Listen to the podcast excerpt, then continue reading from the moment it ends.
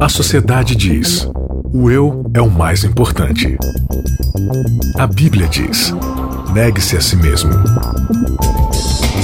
O mundo incentiva: siga seus desejos. Jesus convida: siga-me. A cultura diz: pense igual, seja igual, conforme-se. O cristianismo diz: não se conforme com os pensamentos deste século. Contra a cultura. O evangelho clama pelo diferente. Começando mais um Contra a Cultura, mais um episódio. E olha, no comecinho dessa temporada, eu já comecei o episódio direto no assunto e já cumprimentando a galera do estúdio, mas eu não posso começar esse episódio sem cumprimentar você que está assistindo a gente aqui através do vídeo, através da nossa rede social. Parabéns pra você Ei. nessa data. Hey, tô fazendo Felicidade. Hey. No aniversário, Muitos não tô sabendo. episódios de vida. número 100, episódio de número 100. Esse é especial. Isaac, sobrevivemos. Nós somos os remanescentes desse, 100 desse programa. episódios, cara. Você acredita nisso? Verdade. Já passou aqui Thiago Rodrigues, Nayeli Leite, Charles Siqueira. Agora Maiara Costa está aqui com a gente. E nós sempre temos convidados também. Mas nesse episódio em especial temos aqui o nosso convidado, o pastor Peterson. Qual que é o sobrenome que você usa? Santos. Santos, Peterson Santos. A Nayeli falava assim: ai, a Bianca e o seu sob... o nome e sobrenome. Precisa falar o sobrenome das pessoas? Precisa. Ainda mais quando o cara é santo, né? Pois é, pois é. Peterson, pastor Peterson, tá aqui então comemorando, participando que dessa honra, história. É, episódio de número 100. Quantos desafios, quanto aprendizado, quanta coisa boa, quantos feedbacks, Verdade. não é? E a gente agradece. Muito bonito. Agradece a sua participação é, é, é, juntamente com a gente nessa história. Você é o responsável por tudo isso. Claro. Se não tivesse gente ouvindo, não tinha programa, né? Isaac? Não, a Aí gente estaria já fazendo ia- um pequeno grupo quarta-feira à tarde em casa. Então, obrigada a você que nos assiste através das redes sociais, a você que nos ouve através da Rádio Novo Tempo ou através do podcast no seu aplicativo de celular. E a você que, sei lá, ouve a gente no site da Rádio Novo Tempo, ou você que fez download, seu amigo passou pra você. Enfim, tá acompanhando aqui o Contra a Cultura. Nome da nossa temporada, segundo episódio, Finalmente Jesus. Finalmente Jesus. E o título do episódio de hoje, Por livre e espontânea pressão. Oh, frasezinha que eu já fico de cara com ela. né? É, Bianca, você pode fazer, ou senão você morre. É a escolha sua. Fica, uma fica escolha. tranquila, Fica sem pressão. Tranquilo. Sem pressão, né? Bianca, antes de a gente entrar no tema, temos indicações hoje para os nossos ouvintes e espectadores. O que, que você tem aí pra indicar pra gente? Olha, na verdade, você, por livre e espontânea pressão, falou pra brincadeira. A gente trabalha assim, né? falou pra eu indicar esse livro aqui, ó. Segredos de Daniel, Jacques Ducan. Nossa, um baita teólogo aí, entendedor de línguas hebraicas. Da, das línguas hebraicas, não, da língua hebraica, né? É, exegese do Antigo Testamento. Ele é da Andrews, Universidade da Andrews. Muito bacana. Sabedoria e sonhos de um príncipe no exílio. Vai falar sobre Daniel aqui. É basicamente, que é o assunto de hoje, né? E eu esqueci de indicar no, no episódio passado, que era mais especificamente Apocalipse, mas é o que a gente vai estudar durante toda essa temporada. Esse livro aqui é da Unas Press, organizado pelo Frank Holbrook.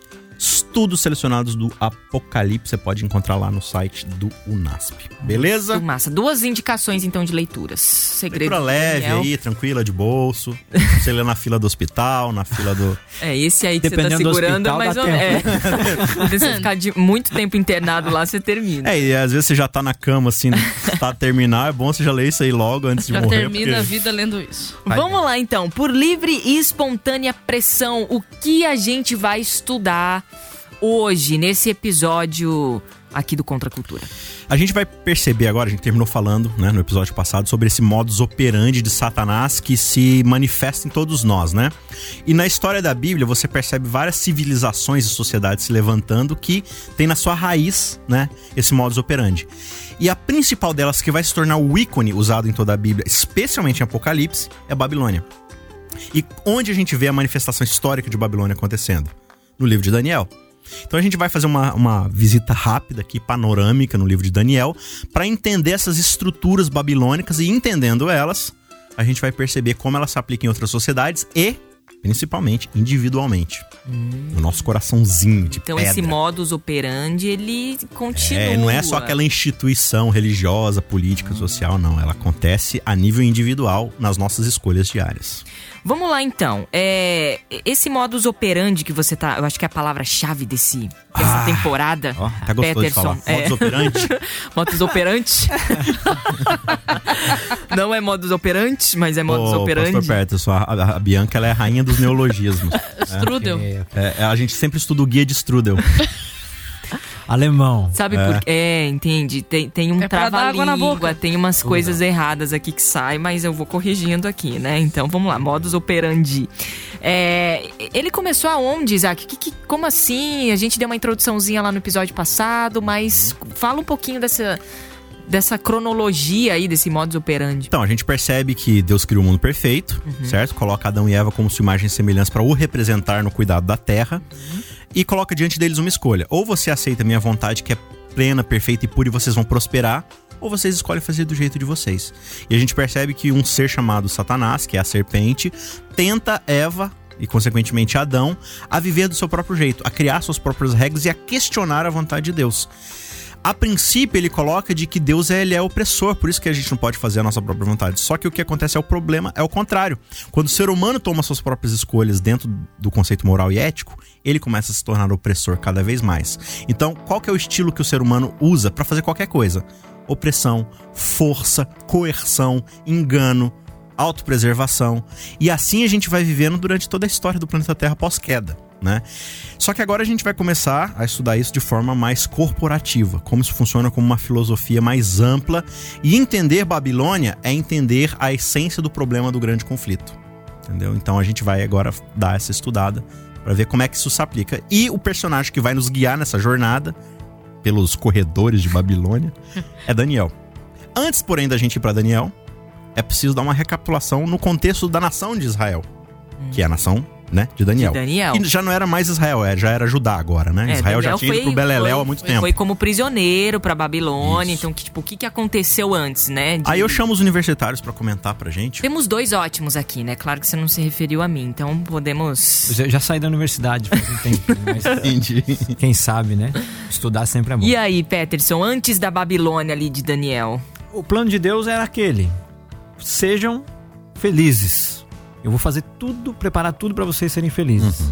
Caminhem comigo. Eu vou dando as dicas, vocês vão ser felizes desse jeito. Aí o Satanás vem, dá aquela quebrada, mas Deus vai trabalhando com o seu povo. E a história da Bíblia vai mostrando Deus cuidando, correndo atrás de um povo que, que quer fugir. né? Um povo difícil, né? Difícil, Difícil por quê? Ô, povinho. Porque o modus operandi tá dentro do coração, né? Não, a gente quer, mas não quer. Quando o povo começa a ficar rico, começa a desandar de novo. Então Deus abençoa, o povo desanda. Juízes é esse ciclo, né? Oxe. Opressão dos povos vindo, Deus vem, acaba com os povos, Israel prospera, cai na idolatria, cai no de Deus. Babilônia. Vem a correção de Deus através dos povos. E isso aí vai acontecer, ó, Tempo ciclicamente o tempo Não, e o todo. mais interessante é dos cativeiros, né? Porque já que o reino foi dividido em dois, né? Norte e sul, é, Samaria e Jerusalém agora como capitais de ambos os reinos, o mais interessante é que os reinos estavam assim, indo muito bem, obrigado financeiramente falando. É, o rei estava sendo assim, respeitadíssimo, ou seja, as coisas estavam indo é, é, financeiramente falando muito bem.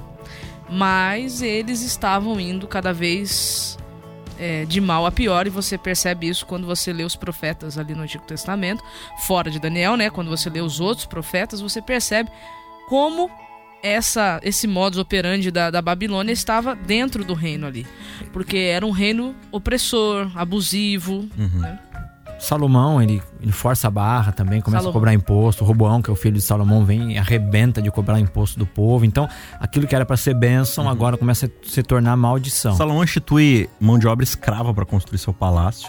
Ele, ele começa a fazer tudo aquilo que Deus advertiu que os reis não fizessem, que é adquirir cavalos do Egito, que era o maior símbolo bélico da época, né? Você não tinha tanque de guerra, você tinha cavalo. Colecionar mulheres, acumular ouro.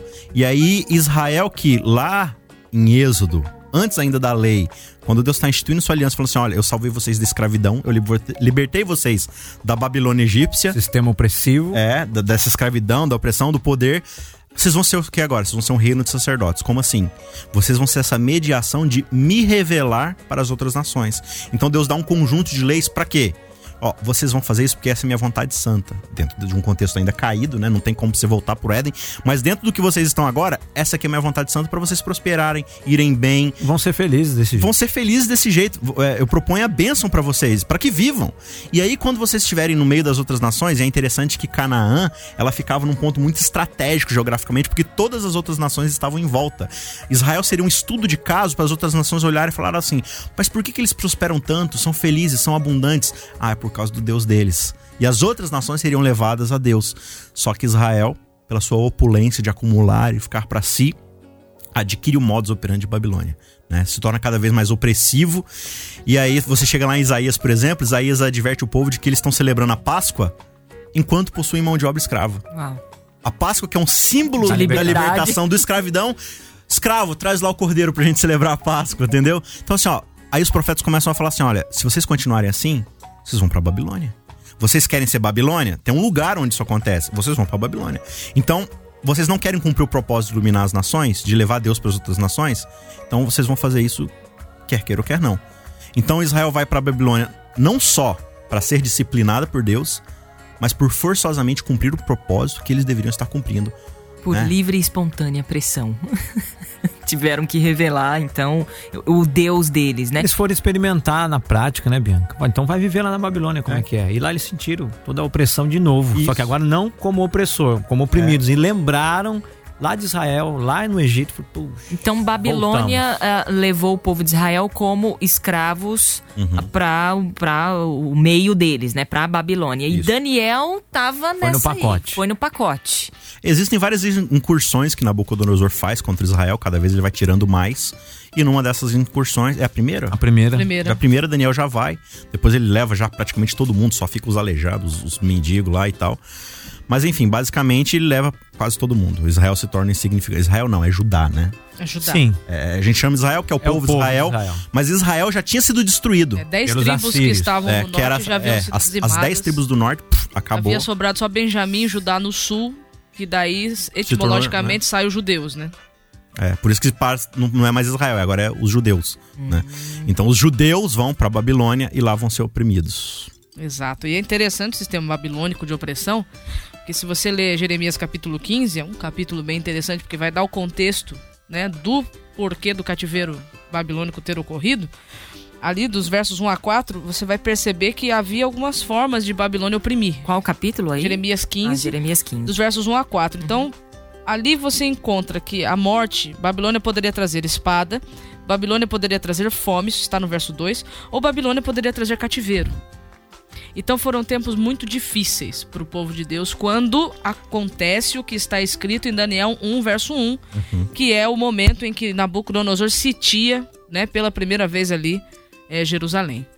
Então você percebe que Babilônia não, não deixa você correr para muitos lugares. Se você não entrar no esquema, você vai morrer. Ou essa morte vai ser lenta e dolorosa, ou essa morte vai ser rápida, porém você vai morrer porque o sistema é esse, é opressor mesmo. Sim ou com certeza você vai fazer a nossa vontade. É assim que Babilônia funciona. Se não, castigo vem. E aqui no capítulo 1 a gente vai ser introduzido a uma metodologia agora que Babilônia vai utilizar para poder modificar a cabeça de Israel e torná-los subordinados ao seu estilo de vida. Ele vai atacar diretamente a cultura, a educação, os hábitos dentro desse contexto para tirar o restante de judaísmo que ex- existe nos judeus e deixar eles como cidadãos babilônicos de fato. Então a gente percebe aqui algumas coisas. Ele vai atacar o quê? Primeiro, Então, aqui a gente encontra três linhas de ataque, vamos dizer assim, né? A gente encontra a Babilônia tentando mudar o caráter. Uhum. Isso a gente vê na mudança do nome. É, a um vê- exemplo disso, né? Daniel, é, o, o, o quê? Deus é meu juiz. Deus é meu juiz. Aí ele vira Para Beltesazar, Beltesazar. o guardião dos tesouros do Deus Bel.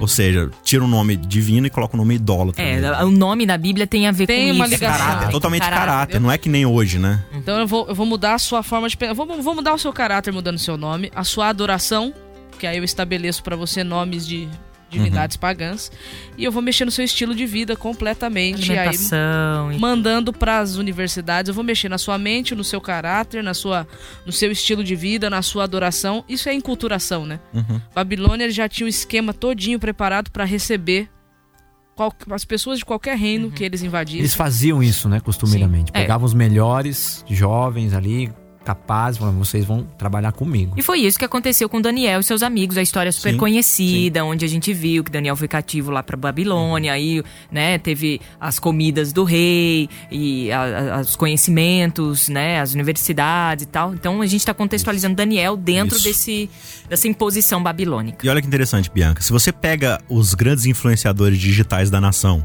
né? e você converte eles à nossa filosofia de vida babilônica, eles vão influenciar os outros. Então o que está acontecendo aqui? Satanás, Nabucodonosor, eles querem mudar a cabeça do judeu, os principais, mudando a cabeça deles, fazendo eles absorverem Babilônia, eles vão replicar isso nos outros. Só que aí Deus levanta quatro homens, Daniel e seus amigos, para falar assim: não, vocês vão permanecer fiéis à minha filosofia. Se a, se a filosofia de Babilônia é preservação a todo custo, a gente chega aqui no capítulo 2 de Daniel. Aliás, no capítulo 3, né? A gente pode passar pelo 2 depois.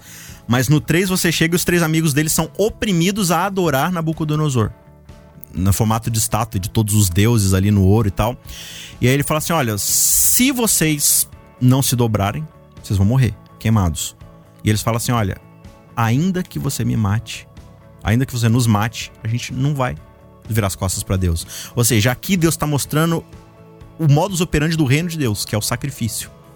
É, e, e a gente não falou isso no, no- no episódio anterior, mas quando você chega lá em, em Apocalipse 12, uma das características desse remanescente, né, da mulher é diante da morte, não amaram a própria vida.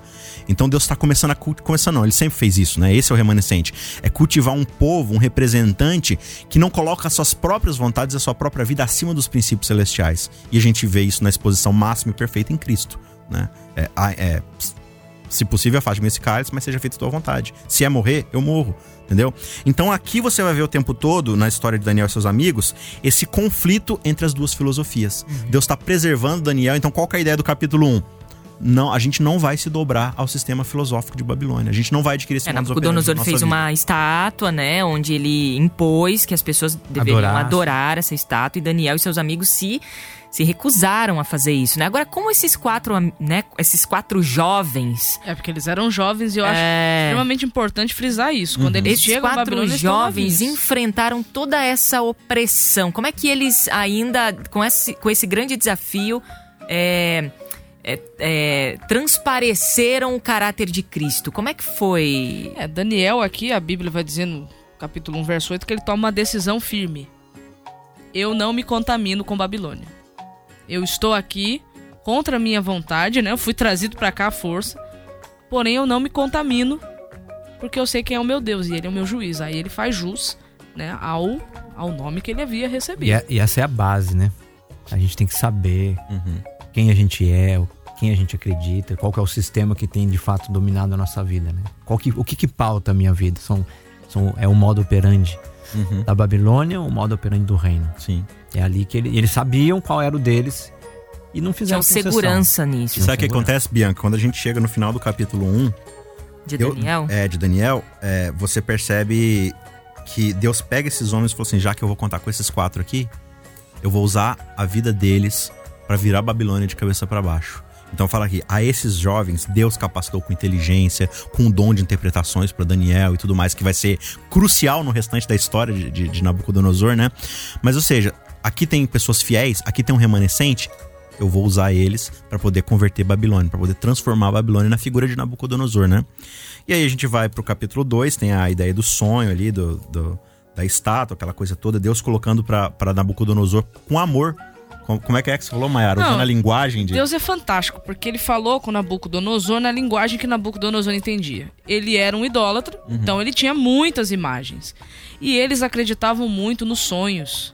Então, todas as vezes que um rei tinha um sonho, ele acreditava que eram as suas divindades tentando dar um recado. Isso já ocorreram no. Egito, né? Com Já, José. já havia A ocorrido mesma ideia. Então, eles valorizavam muito a questão do sonho. Então, é aqui Deus falando na linguagem que Nabucodonosor poderia entender. Tem uma expressão muito legal que o John Paulinho usa, que é um, um teólogo adventista, ele fala assim: Deus encontra as pessoas onde elas estão. Então ele sempre vai te utilizar da cultura, do entendimento daquela pessoa para falar diretamente com ela. Né? Então Deus respeita as individualidades e características da pessoa. E aqui é o que ele faz com Nabucodonosor. Deixa eu fazer uma ponte aqui. Daniel 3 e Apocalipse 13. Nós temos uma ponte forte aqui. Uhum. Daniel 13, você vai encontrar várias vezes a palavra adoração. Isso. Várias vezes, várias. Mas pelo menos olhando por cima aqui, umas 7, 8. Então, o foco do capítulo 3 de Daniel vai trabalhar a questão da adoração. Então, Uhum. é uma adoração forçada, é a estátua. Se você não participar, você vai Coerção. morrer. Aquela pressão, modus operandi perfeito. E lá, em Apocalipse 13, a gente vai ver de novo esse mesmo sistema acontecendo novamente. Então, E a É a projeção alusão. pro fim dos tempos, né? Pros ou seja, vai, finais. vai acontecer de novo esse processo de coerção no sistema de adoração e de domínio de mente também, de, de, de modus operandi. né? Sim. Não, e aqui no final do capítulo 3, Nabucodonosor reconhece o poder de Deus, mas ele ainda não conhece a Deus. Então o que, que ele fala? Ó, é- agora é pra adorar o Deus Sadak, Mesaque e Abednego. Ó, que legal, que bonito. E se não fizer, vai morrer todo mundo. Então a gente entende que no Tipo, final não dos entendeu, tempos, não entendeu. Né? Conversão. essa contrafação de um mau entendimento de quem Deus é vai gerar uma adoração coercitiva.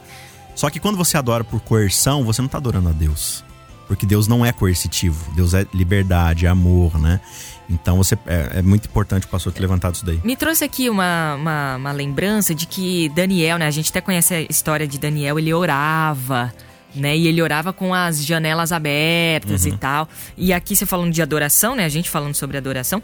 é, é, Ele, ele realmente deixava evidente para Que a, a quem ele adorava, né? E tem vezes que a gente gosta de deixar isso muito subjetivo. Não tinha vergonha, né? e tal, não, não sei o quê. Agora você sabe, Bianca, que esse testemunho é muito mais profundo do que a gente pensa.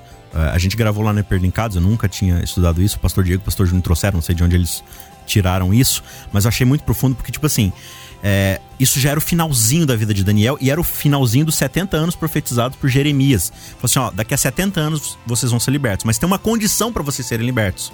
Vocês precisam me buscar em oração de todo o coração. É buscar-me eis me achareis quando me buscarem de todo o coração. 29. Ou seja, quando chegar no final dos 70 anos, vocês precisam buscar em oração, se ajoelhar, me pedir pra eu voltar virado, né? Aquela ideia de virar pro templo, lá pra presença de Deus. Aí Daniel pensa assim: "Poxa, agora que vai acabar, que é o momento da gente orar mais do que nunca, do nada sai um decreto dizendo que quem orar pra outro deus que não seja Nabucodonosor vai ser oprimido?" Olha como é que é o teste de obediência aqui pra Daniel. Se Daniel para de orar, todo mundo vai parar de orar também, porque Daniel é referência, né, dos judeus. Só que se ele para de orar, o povo não quer tanto assim sair de Babilônia. Então você vê a, a sinuca de bico que Daniel se encontra. Então ele fala assim: "Não, eu vou orar e vou fazer isso de forma testemunho público, mesmo que eu tenha que morrer, porque agora é uma questão assim de vida ou morte. A gente precisa sair de Babilônia, os 70 anos vão se cumprir, entendeu? Então, de novo, fazendo esse paralelo com o final dos tempos, a- a- essa ideia de ser fiel até a morte, de, de, de, buscar a Deus e falar assim: ó, não, Deus é mais importante do que minha própria vida, né? É, é essa a ideia do remanescente, é o que coloca a sua vida como um preço muito pequeno a se pagar pela oportunidade de limpar suas vestes no sangue do cordeiro. Só um, um parênteses aqui. A gente tá falando do Daniel 6 agora da oração. Sim. A gente tá em Dario, né? Na verdade, Isso. os 70 anos da Babilônia já, Já, já tinham, terminaram tinham aqui. terminado. Só pra gente não, não, Ah, sim. não escapar aqui da. Já acaba os 70 anos de Babilônia? Acaba, né? Com, com o fim da. Fim do, Tá, tá, tá 70 perto, anos de exílio, né? tá perto da libertação, né? Uhum. Tá bem pertinho. É isso mesmo. O nosso guia de estudo, ele traz aqui uma parte falando sobre é, essa questão do caráter de Daniel, que ele era uma pessoa muito humilde, né? Uma pessoa ah, que... é, Que humildade tem a ver com identidade, a gente já colocou, já colocou isso, então ele sabia de quem ele era e tal, então por isso ele tinha essa confiança, ele tinha essa, essa determinação em seguir a Cristo, em transparecer isso para os quatro cantos da terra e tal. Então, é, é mais uma característica aqui que eu achei bem legal, falando sobre a fidelidade também de Daniel, né? A gente falou sobre- bastante sobre isso no, na temporada passada. Então, é legal a gente colocar isso aqui também como ah, exemplo pra gente hoje, né? De humildade, de fidelidade, de sacrifício. Eu acho que é o que mais a gente aprende com, com... Uma das coisas, né? Que a gente aprende com a história de Daniel. Tem um negócio legal aqui, capítulo 6, Daniel, diz assim, verso 4. Então os presidentes e os sátrapas procuravam ocasião para acusar Daniel a respeito do reino, mas não puderam achá-la nem culpa alguma, porque ele era fiel e não se achava nele nenhum erro nem culpa. Disseram, pois, estes homens: Nunca acharemos ocasião alguma para acusar a este Daniel, se não a procurarmos contra ele na lei do seu Deus. O camarada ele era top, ele era referência lá na Babilônia, agora já no, no reino Medo-Persa. O Daniel continuava referência. Meu, esse cara, ele é bom. Esse cara não dá trabalho pro rei, ele ajuda o rei. Quando um governo sobrepujava outro, o normal era você exterminar toda a corte, né? Isso Pra não, é não, não ter vingança, não ter nada. Daniel sobrevive de um reinado pro Ele outro. fica é chamado depois de novo, se lembram dele. Pô, tem um cara aqui que é nota 10. E ele. Ninguém acha culpa nele. A nossa nosso modo de vida é, é um modo de, de pregar esse evangelho. Né? Muito bem, a gente tem 30 segundinhos ah, e aí eu pergunto, talvez essa resposta seja até longa, mas talvez a gente possa colocar resumidamente aqui. O que Daniel tem a ver com essa revelação, esse conflito ah, que a gente está propondo aqui, propomos no primeiro episódio? Todos estamos inseridos em Babilônia, é isso que o Apocalipse vai mostrar. E o chamado que Deus nos faz é que a nossa, que a, a mesma coisa como Daniel, o que Daniel fez, que nós também possamos fazer, porque o chamado que Deus tem é o mesmo. Uhum. O chamado dele é retirai-vos dela, povo meu. Então nós estamos inseridos, precisamos sair, mas para isso precisamos conhecer Deus e ter intimidade com Ele. Quando você vai lá para Apocalipse, né, uma das palavras mais chaves sobre o remanescente é o que guarda os mandamentos de Deus e tem o testemunho de Jesus. Agora, se você for pegar na semântica do que é o testemunho de Jesus, qual foi o testemunho básico de Jesus? Eu faço a vontade de Deus mesmo que isso custe minha própria vida. Esse foi o testemunho que Daniel deu, que José deu, que todos esses grandes heróis da fé deram, mas que de forma mais perfeita você tem isso em Jesus. De alguém que tem o poder para se libertar do sofrimento e da morte, mas fala assim: não, se eu tô aqui para morrer, essa é a vontade de Deus para salvar as pessoas, é isso que eu vou fazer. Então, remanescente, os Daniéis de hoje e do futuro, são aqueles que falam assim: não, isso vai custar minha vida, mas eu tô aqui para pregar a mensagem de salvação e dar o testemunho de quem Jesus foi e quem ele é na minha vida. Se couber ainda, Daniel está vivendo na Babilônia, o povo de Deus está fora de Jerusalém. E o plano de Deus era que lá em, em Belém, onde ia nascer o Salvador, o povo precisava estar tá lá. Então era um momento muito perigoso, entre aspas, o plano da salvação estava em risco. O povo estava fora de Israel. Isso. Eles tinham que voltar. A profecia dizia que eles iam voltar. E aquele momento era muito especial. Então, o conflito todo tem um ponto alto ali em Daniel. Falou: preciso levantar um povo agora, preciso de gente fiel. Quem? Vai ser quatro? Só tem quatro. Esses quatro vão vou dar poder para eles, vou trabalhar com eles. E aí o grande conflito continua, porque o povo volta para reconstruir Jerusalém, e aí o Messias pode chegar naquela região. Muito bem, Deus levanta povos, Deus levanta pessoas para testemunhar não seus milagres, mas testemunhar o seu caráter. É, essa é a maior lição da, da Bíblia e das histórias do grande conflito e que essa possa ser, esse possa ser o seu desejo também, de testemunhar o caráter de Cristo, que ele possa transparecer na sua vida. Obrigada, Peterson Santos, Aí Pastor sim. Peterson. Obrigada. Eu a gente, agradeço. A gente agradece aqui a sua participação. Maiara Costa. Muito obrigado, Bia. Isaac Rezende. Isso aí. Um abraço. Próxima, um abraço. Até semana que vem. Feliz 100 episódios. Feliz 100. Somos centenários. Somos centenários. Muito bom. É, Renatinho, valeu. Obrigado a você aí de casa. Até a próxima. Contra a cultura. O Evangelho clama pelo diferente.